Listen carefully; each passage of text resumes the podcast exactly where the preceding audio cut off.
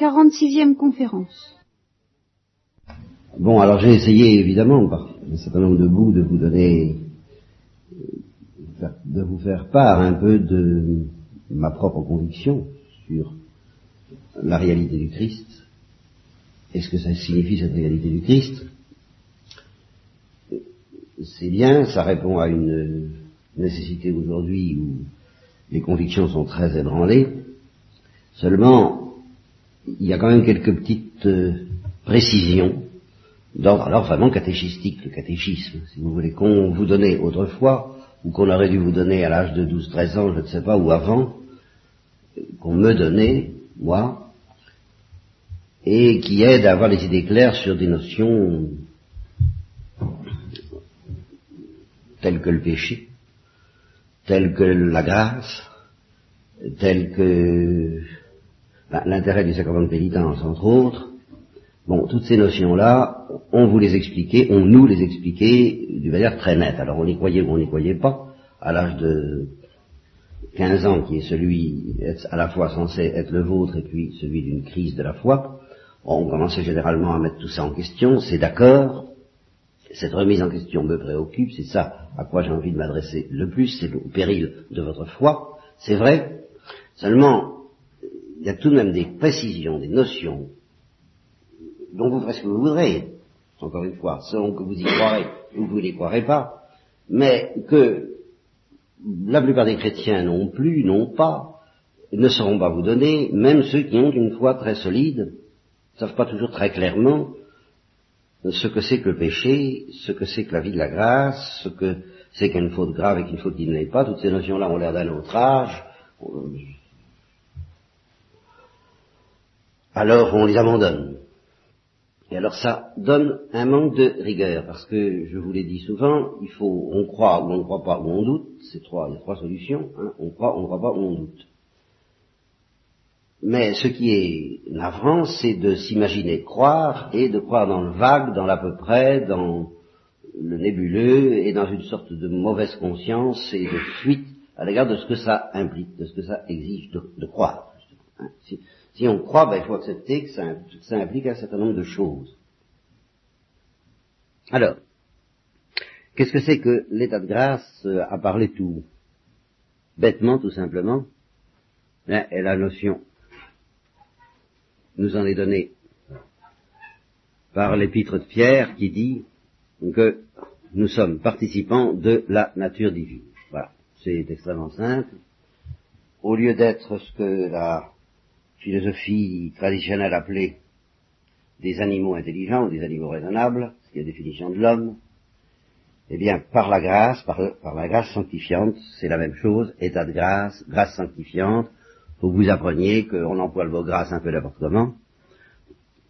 Il y a des tas de grâces, mais il y en a une qui est la plus importante de toutes, qu'il faut mettre tout à fait à part, il faut la mettre sous globe et lui donner une importance névralgique, et ça s'appelle la grâce sanctifiante.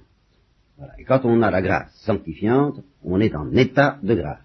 Et quand on n'a pas la grâce sanctifiante, eh bien, on n'est pas en état de grâce. Et je m'empresse tout de suite de dire, c'est une première précision, il y en aura beaucoup d'autres données, que quelqu'un peut très bien ne pas être en état de grâce, ne pas avoir l'état de la grâce sanctifiante, et recevoir des quantités de grâce recevoir des, des, des foultitudes, si vous me permettez l'expression, de grâce, être inondé par la grâce à tout moment, sollicité, attiré, travaillé par la grâce à tout moment, recevoir des lumières du Saint-Esprit, et puisque le pentecôtisme est à, est à, la mode, recevoir des charismes, prophétiser, euh, faire des choses extraordinaires, parler au nom de Dieu, euh, apparaître, euh, avoir peut-être le, le, le, corps qui s'élève au-dessus de la terre dans un phénomène de lévitation, des choses comme ça peuvent arriver, et que ça vienne de Dieu et que ça vient du Saint-Esprit, et pourtant ne pas être en état de grâce.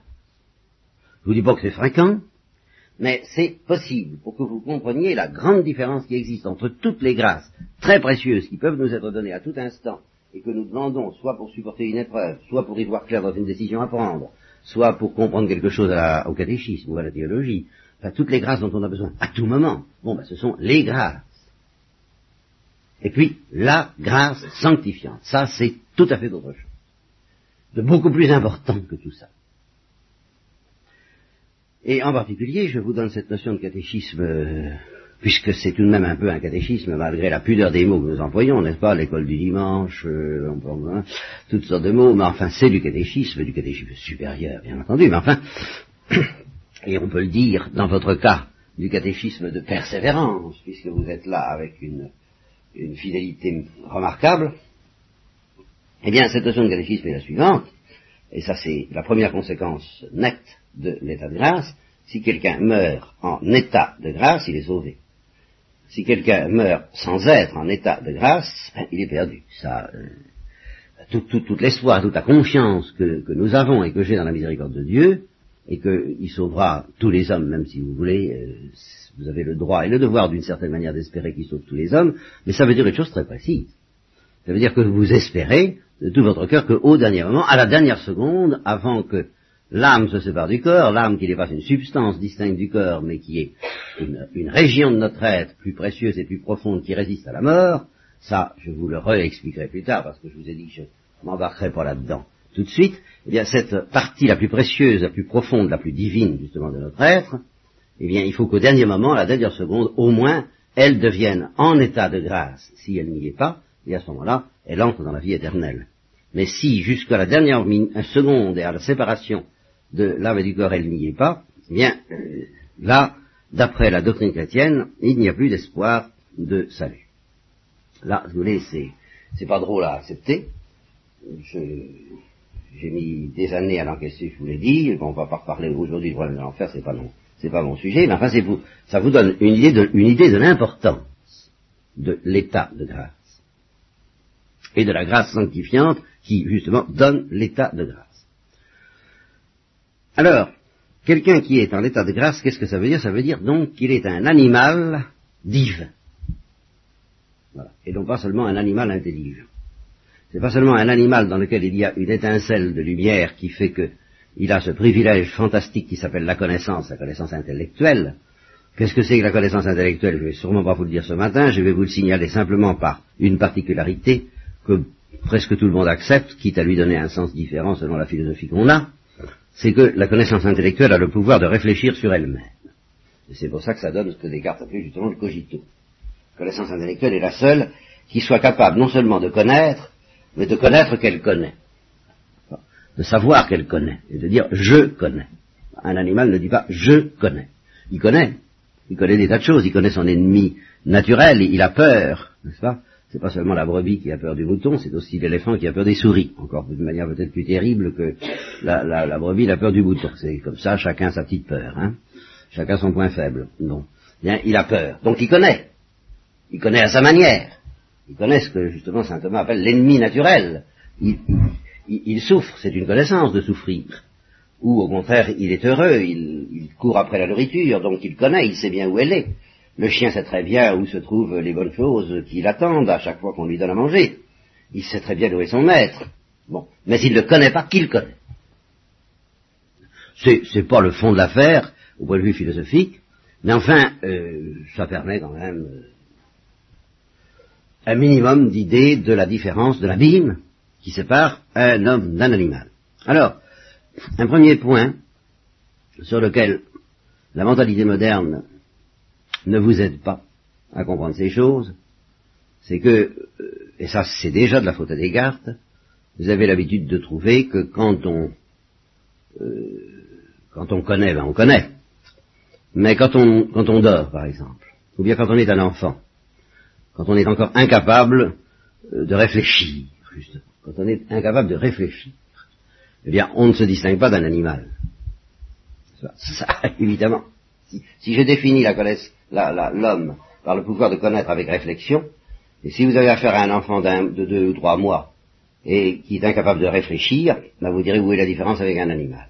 Alors c'est là où effectivement où il faut faire un premier saut que j'appelle un saut ontologique, c'est-à-dire que si l'enfant qui a deux ou trois mois est incapable de réfléchir, et si quelquefois même dans la vie courante il se débrouille moins bien qu'un singe de deux ou trois mois, qui apparaît plus intelligent au départ, parce qu'il se débrouille mieux dans la vie, il y a quand même un abîme entre le singe, le petit singe et le petit homme, c'est que le petit homme, bien qu'il soit incapable de réfléchir, il a dans son être Hein, voilà.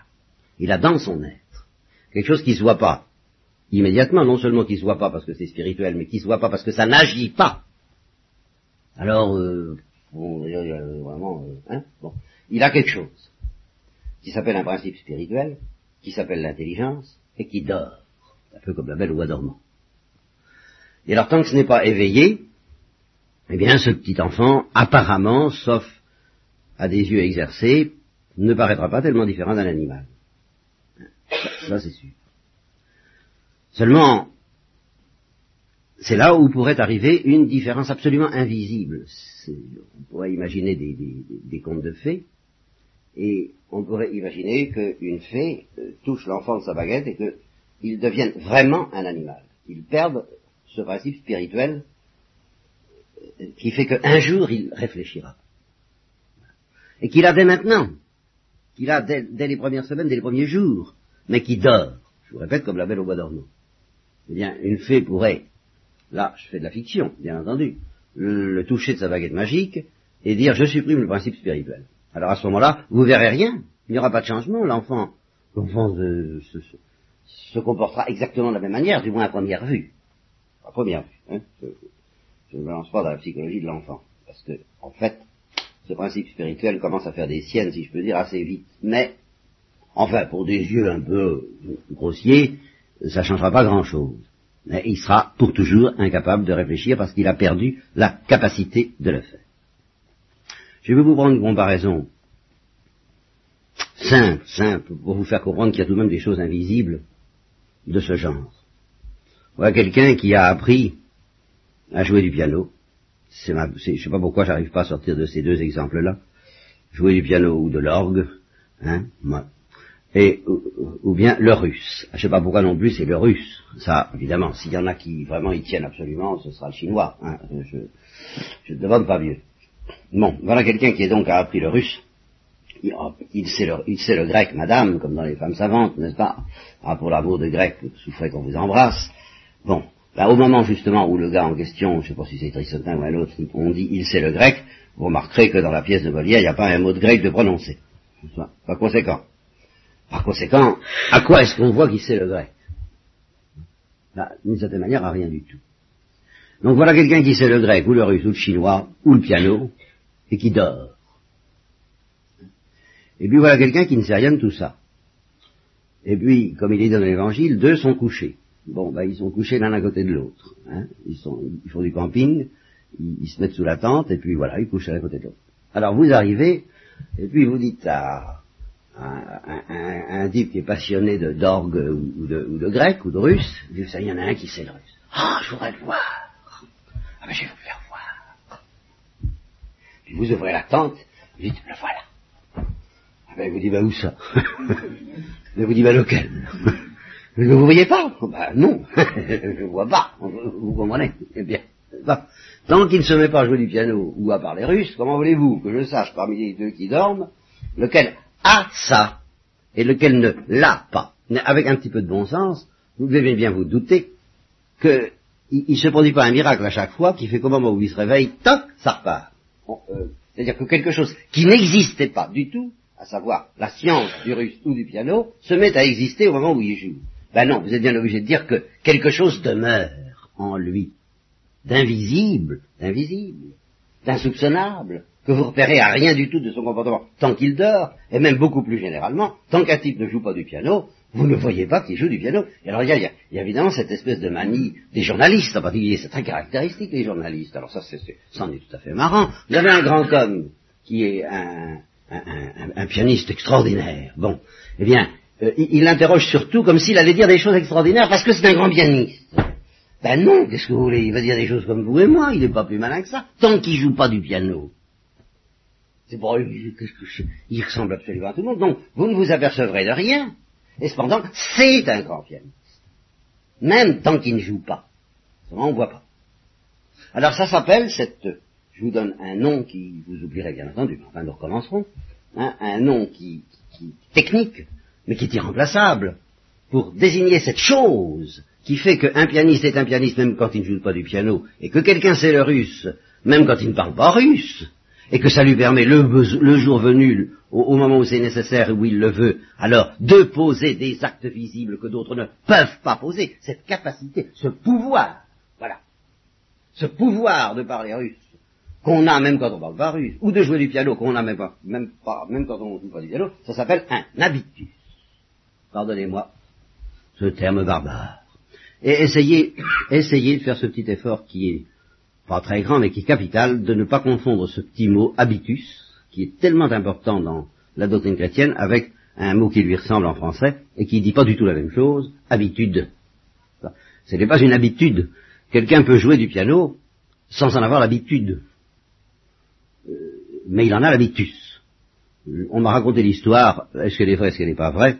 En tous les cas, elle est vraisemblable, ça peut arriver, de quelqu'un qui miraculeusement, un beau jour, sans avoir jamais rien appris comme M. Jourdain, euh, qui ne savait pas du tout le yougoslave et qui, pour des raisons, il en avait besoin, il avait besoin d'avoir affaire à des yougoslaves, je ne sais pas pourquoi, il a eu ce qu'on appelle la science infuse du yougoslave. Brusquement, il a su parler yougoslave, comme ça.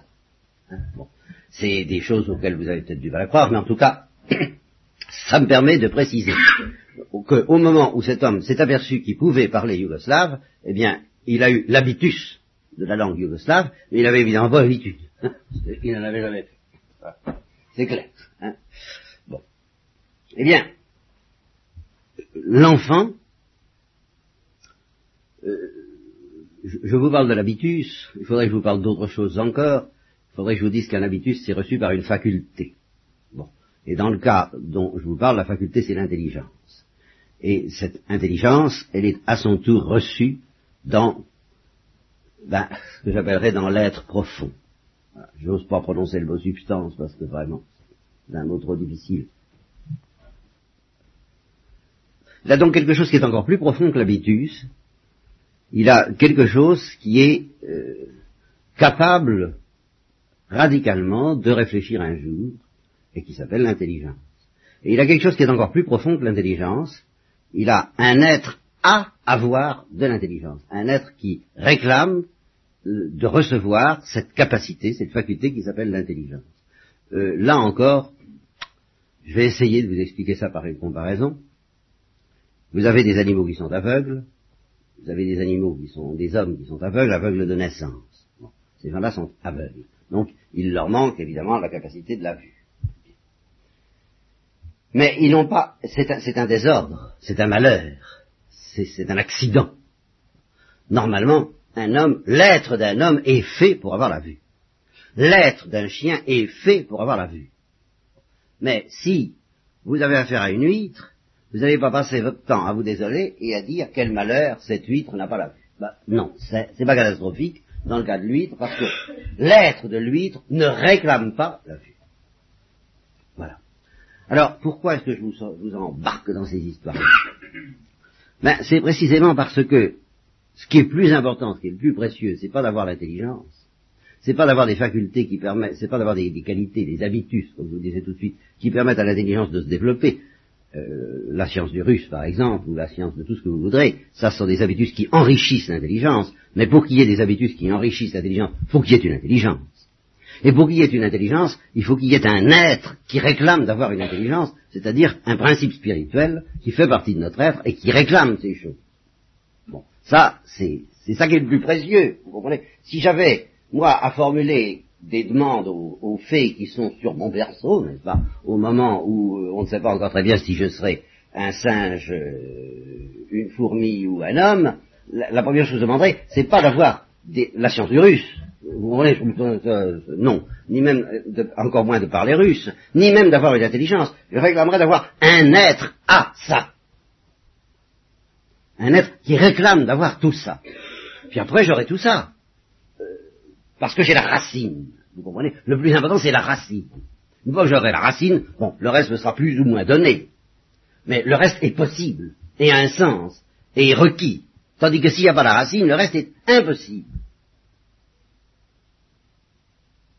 Bon. Alors, si je vous parle de tout ça, c'est parce que l'état de grâce, la grâce sanctifiante, se situe justement au niveau de la racine. Et c'est en ça que c'est quelque chose d'extraordinaire. C'est que ça change notre être. Et ça fait que nous ne sommes plus seulement des hommes. Il y a quelque chose qui est changé au niveau même où nous sommes des êtres spirituels qui réclamons d'avoir une intelligence. Et c'est pour ça que quand nous recevons l'état de grâce, ou quand nous perdons l'état de grâce, le changement est aussi fantastique et en un sens aussi invisible que si je prenais, comme je vous le disais tout à l'heure, un enfant d'homme de, quelques jours et un enfant de singe de quelques jours, et que la fée en question non seulement enlève à cet enfant euh, l'intelligence, mais qu'elle lui enlève son être, de cette sorte que ce ne soit plus un être d'homme, mais que ça devienne un être de singe, parce qu'elle lui a enlevé cette spiritualité, cette dignité, cette noblesse dans l'être, qui fait qu'il faut que cet être ait une intelligence, et que cette intelligence un jour s'éveille, et qu'elle en fait un animal. Alors, c'est pas possible. Vous comprenez, je suis dans la fiction, je suis dans les contes de fées. Mais ce sont des comparaisons que je prends pour vous faire comprendre l'énormité du mystère de l'état de grâce. Si cette fée, donc, touchait l'enfant de sa baguette magique et tu ne seras plus un homme, bon ben, il perd la spiritualité, et ça devient un singe. Ça se voit pas. Il peut devenir un singe supérieur, un singe très doué, un singe super doué, un singe célèbre, un singe savant, mais pas un homme.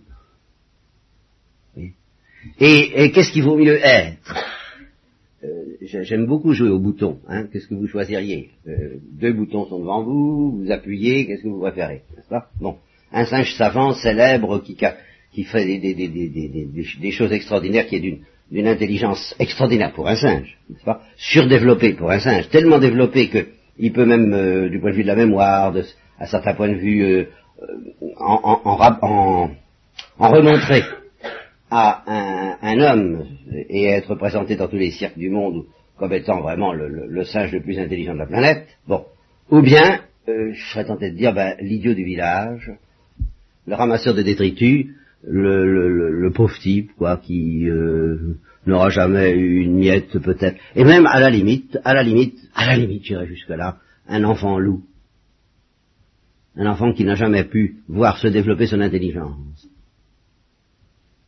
si on me donnait un bouton pour choisir entre les deux. Pour choisir entre les deux, ben, j'appuierais sur l'enfant loup. Pourquoi? Parce que ce qui compte d'abord pour moi, c'est mon être. Qu'il soit pas développé, c'est un malheur. C'est un grand malheur, ça, je suis d'accord. Hein. enfin, c'est un malheur pour un être qui, qui un jour, peut-être, pourra voir préparer ce malheur, car Dieu peut toujours. Et mon être qui sur la terre ne se sera jamais éveillé, ben, je peux toujours espérer, évidemment, avant d'appuyer sur le bouton, parce qu'après j'espère plus rien du tout, puisque je deviens l'enfant loup. C'est forcé. Mais avant, je peux espérer que euh, cet être, après cette vie, s'éveille et connaisse la splendeur de ce que je suis. Donc c'est beaucoup plus catastrophique pour moi euh, que je perde la mémoire, que je perde le fonctionnement de mon intelligence, que je devienne idiot, et même à la limite qu'on m'enlève l'intelligence, à supposer que ce soit possible, cette faculté qui s'appelle l'intelligence, mais qu'on n'enlève pas mon être spirituel, en tant que c'est quelque chose qui réclame d'avoir une intelligence, tout n'est pas perdu, je suis un homme, et non pas un animal. et je dis qu'il y a un abîme entre les deux. Et je dis que si vous cessez de, je ne dis pas de croire à ça, mais d'essayer de le comprendre simplement, vous ne pourrez plus être chrétien et en particulier vous ne pourrez plus comprendre l'état de grâce. Car, alors ce qui se passe alors là vraiment, ce n'est plus de la fiction. Dans l'état de grâce, c'est que quand un homme reçoit par ce coup de baguette magique qui s'appelle le don surnaturel de la vie divine, l'état de grâce, même s'il dort, même si c'est un enfant de deux jours, même s'il est absolument incapable de soupçonner quoi que ce soit, de réfléchir à quoi que ce soit, ce n'est plus seulement un homme. C'est ce qu'on appelle un enfant de Dieu. C'est-à-dire un être qui est fait non plus seulement pour réfléchir et pour penser avec des hommes, mais qui est fait pour réfléchir et pour penser avec Dieu, à la manière de Dieu, comme Dieu, qui est fait pour respirer divinement, pour agir divinement, pour aimer divinement, et un jour pour voir Dieu face à face, ce qui est vraiment le plus fantastique de tout c'est-à-dire pour être en familiarité, en intimité avec Dieu, euh, ce qui est un saut dans l'être. Et je voudrais vous faire encore comprendre ce que c'est que ce saut dans l'être par une autre comparaison. Vous avez un chien, c'est un bon chien, beaucoup, hein, bien. il, il, est, très attaché à vous, il est très affectueux, et alors vous avez avec lui des dialogues formidables, mais alors des dialogues, enfin, il vous, et quelquefois c'est poignant il vous attend pendant des jours et quand vous revenez, il vous fait fête et il, est malheureux quand vous n'êtes pas là. Vous regardez dans ses yeux, on a l'impression qu'il parle. Oui, on a l'impression qu'il parle, sauf il parle pas. C'est quand même pas un homme. De sorte que, entre vous et le chien, quelle que soit l'intensité de son amour à ce chien et de sa fidélité, ben, il y aura un mur, il y aura un, un, un infranchissable, à savoir que c'est un chien et vous un homme, et que vous ne pourrez tout de même jamais espérer avoir avec lui, non pas parce qu'il n'est pas développé, mais parce que dans son être c'est impossible, des dialogues euh, raciniens. Vous comprenez? Ça, alors là, euh, euh, lui dire comprends-tu la densité et la délicatesse de mon amour? Ah oui, je comprends, mais j'hésite, etc. Je vois pas bien comment avec un chien vous arriverez jamais à un truc pareil. Et il faut s'y faire, quoi. C'est d'ailleurs très agréable parce que ça permet de ne pas avoir à trembler sur la fidélité du chien. Hein de ce côté-là, il n'a pas la liberté, qui est quelquefois très embêtant. Mais euh, il n'a pas cette noblesse. Bon, eh bien, quand Dieu nous regarde et que nous n'avons pas l'état de grâce, eh ben, il nous regarde, et, qu'il nous aime, car il nous aime, ben, il nous regarde comme vous pouvez regarder votre chien en disant, ben oui, bien sûr, euh, je peux l'aimer, je peux lui dire, euh, je suis ton bienfaiteur, je suis ton créateur, ah mon Dieu, merci, euh, et on peut aimer Dieu, ah oui, on peut aimer Dieu. Mais entre nous et Dieu, nous ne sommes pas de la même famille, nous ne sommes pas de la même race, ne sommes pas de, la même nature, pas plus qu'entre le chien et l'homme. Il y a un certain dialogue entre le chien et l'homme, mais ce n'est pas un dialogue parfait parce que nous ne sommes pas de la même nature. Tandis que entre tout homme et moi, je peux espérer un jour, s'il n'y a pas trop de difficultés, qu'il y ait un dialogue d'une autre qualité parce que nous sommes de la même nature. Eh bien, si l'homme ne reçoit pas de l'état de grâce, il a beau adorer Dieu, il aurait beau aimer Dieu, il aurait beau être fidèle, il ne pourrait pas y avoir entre Dieu et lui un dialogue d'intimité, un dialogue d'égal à égal, un dialogue où on se comprend parce qu'on sent les choses de la même manière, parce qu'on est fait de la même pâte, parce qu'on est de la, parce que je dirais, parce qu'il y a le même sang qui circule entre nous. Quand on dit que quelqu'un, il ne comprend pas, il ne comprend pas parce que non, il, il, pas, il n'est pas fait de la même façon. Voilà. On n'est pas fait de la même façon. C'est ce qu'on dit de quelqu'un. En fait, c'est pas vrai. Mais, mais c'est justement parce qu'on veut envoyer des expressions très fortes pour dire que décidément il n'y a rien à faire, que le dialogue est impossible, on va jusqu'à dire non, on n'est pas fabriqué de la même façon. À la limite, ça voudrait dire qu'on n'a pas le même être, à la limite, ça voudrait dire qu'on n'a pas la même nature. Quand il s'agit d'un homme, c'est pas vrai. Et quand il s'agit de l'homme et de Dieu, c'est vrai. Et c'est pour ça que les apôtres ne comprenaient rien à Jésus-Christ, bien qu'ils étaient l'état de grâce, mais passons là-dessus. C'est parce que ce n'était pas suffisamment développé. Eh bien, euh, vous ne me comprenez pas, dit Jésus. Vous, vous êtes sans intelligence. Parce qu'il vous manque quelque chose que je vous donnerai. Eh bien, entre Dieu et l'homme, il pourrait y avoir un, dialogue analogue, je vous répète, à celui de l'homme et son chien. L'homme est le dieu du chien, bon, euh, et on, peut dire, euh, on pourrait dire qu'il est aussi le chien de Dieu. Vous voyez, si vous voulez. Il est le chien de Dieu tant que Dieu ne lui donne pas la grâce sanctifiante. Alors là, ça change. Parce qu'à ce moment-là, d'une certaine façon, tout en restant une créature, tout en restant à plat ventre, tout en maintenant la falaise, et tout en disant je ne suis rien, à partir du moment où l'homme reçoit la grâce sanctifiante, l'homme est l'égal de Dieu. Il est le familier de Dieu. Il est la même, il parle, il parle Dieu, si vous me permettez euh, cette expression, qui est encore une autre façon de me faire comprendre que quand vous voyez un Chinois, euh, bon, bah, vous pouvez avoir des démonstrations d'amitié, euh, c'est très gentil, mais vous ne parlez pas chinois et il ne parle pas français. Alors on ne se comprend pas très bien. Il faudrait pouvoir parler chinois. Bien. Alors on peut s'aimer bien, bien, bien fort, mais on ne parle pas la même langue. C'est d'ailleurs aussi ce qu'on dit quelquefois dans les dialogues, quand on ne se comprend pas. Nous ne parlons pas la même langue. N'est-ce pas? Ça, c'est exactement ça. Bien. Eh bien, l'homme et Dieu, ben, ils peuvent toujours y aller, ils ne parlent pas la même langue. Mais quand l'homme reçoit la grâce sanctifiante, il reçoit le pouvoir. Il reste à développer ce pouvoir, il reste à ce que ça s'éveille. Comme l'enfant, ben, s'il a deux jours, il reste, tout reste à faire en un sens, mais tout est possible parce qu'il a foncièrement le pouvoir de réfléchir, eh bien, quand un homme a l'état de grâce, il a foncièrement le pouvoir de parler Dieu. Au sens où on dit parler chinois. De parler la langue de Dieu, de parler une langue que Dieu comprend et qui, et de, et, et, et d'entendre Dieu en comprenant ce que Dieu dit. Mais en le comprenant du dedans, en le comprenant par connaturalité, en, en le comprenant par, comme on se comprend entre frères. Parce qu'on est du même sang. Voilà. Alors, tant qu'on n'a pas perdu ça, eh bien, on est, c'est la grande tradition chrétienne qui dit ça, on est en familiarité avec Dieu. Nous sommes les familiers de Dieu. Nous sommes les convives de Dieu. Alors, ça encore, c'est une comparaison foncière dans l'évangile, dans toute la tradition. Quand vous donnez un banquet, ben, il y, a les gens qui sont à table, et puis il y a les gens qui sont à la cuisine. Qu'est-ce que je vous dis Il y a les gens qui sont dans les couloirs, qui servent et qu'on ne leur en veut pas, on les aime bien. Mais on ne mange pas ensemble. Ou si vous faites de la musique de chambre, ben, il y a les auditeurs, qui, hein, mais il y a les, ceux qui jouent ensemble de la musique en question, qui font partie de la même famille. Nous sommes de la famille de Dieu. Alors il y a des gens qui ont tout à fait ce sens de la famille. Euh, celui-là, il est bien gentil, mais pas de ma famille. Ce n'est pas l'os de mes os et la chair de ma chair. Alors on sent très bien ça. Eh bien, quand la grâce sanctifiante nous est donnée, Dieu nous regarde comme euh, de sa famille. Et il nous apprendra un jour à découvrir, nous aussi, ce que ça veut dire que Dieu est de notre famille, que entre Dieu et nous, il y a un lien bien plus fort qu'entre nous et nos frères, bien plus profond, bien plus redoutable, d'ailleurs, dans ses effets. Hein. De sorte que l'amour entre Dieu et nous, ce sera un amour où on se comprend. Un amour où on se comprend, c'est un amour où on se fait mal. C'est un amour où on se déchire, c'est un amour où on se torture, mais c'est un amour aussi où on peut enfin, je dirais, s'embrasser. Mais s'embrasser avec la certitude qu'il y a une, une, pénétration réelle, parce que vous comprenez que quoi on s'embrasse, euh, ça va bien quoi. Et puis euh, c'est pas la pénétration de l'âme avec l'âme. Cette pénétration de l'âme avec l'âme est possible quand on est en état de grâce. Oh, sans, sans l'état de grâce, elle est impossible. il peut y avoir un certain hommage rendu à Dieu, une certaine vénération, même un certain amour. Mais c'est pas ça. Cet amour d'intimité, de familiarité, cette étreinte éternelle que Dieu veut réaliser avec nous. Et dont la grâce sanctifiante est ce qu'on appelle, dans l'Évangile et en terre chrétienne, le germe.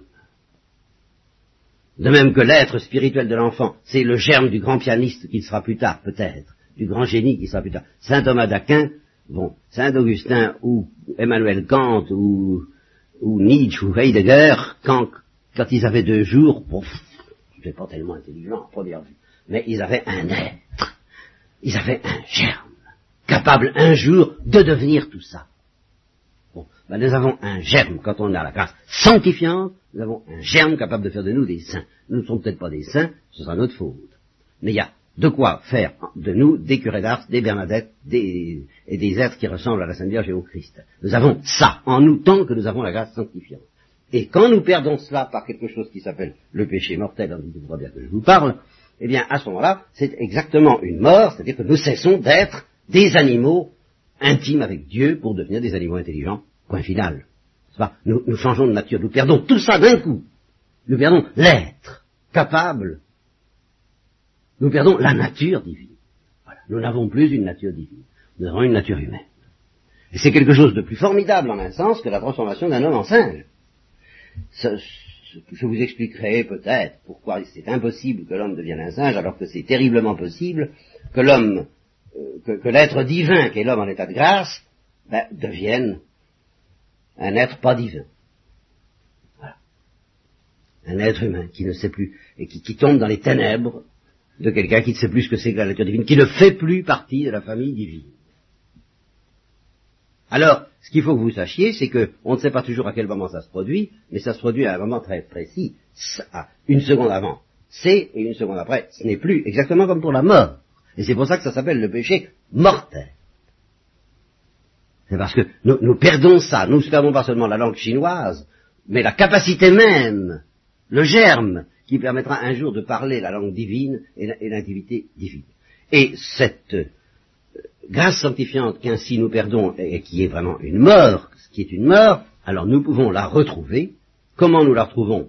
Ben, Nous le verrons, c'est toujours par le sang du Christ, et par conséquent c'est toujours euh, plus ou moins en rapport avec un sacrement il faudrait bien que je vous parle, qui s'appelle le sacrement de pénitence, et dont la fonction essentielle, c'est de ressusciter celui qui a perdu la grâce sanctifiante, et de lui redonner de nouveau cet être divin, cette vie divine, cette familiarité divine.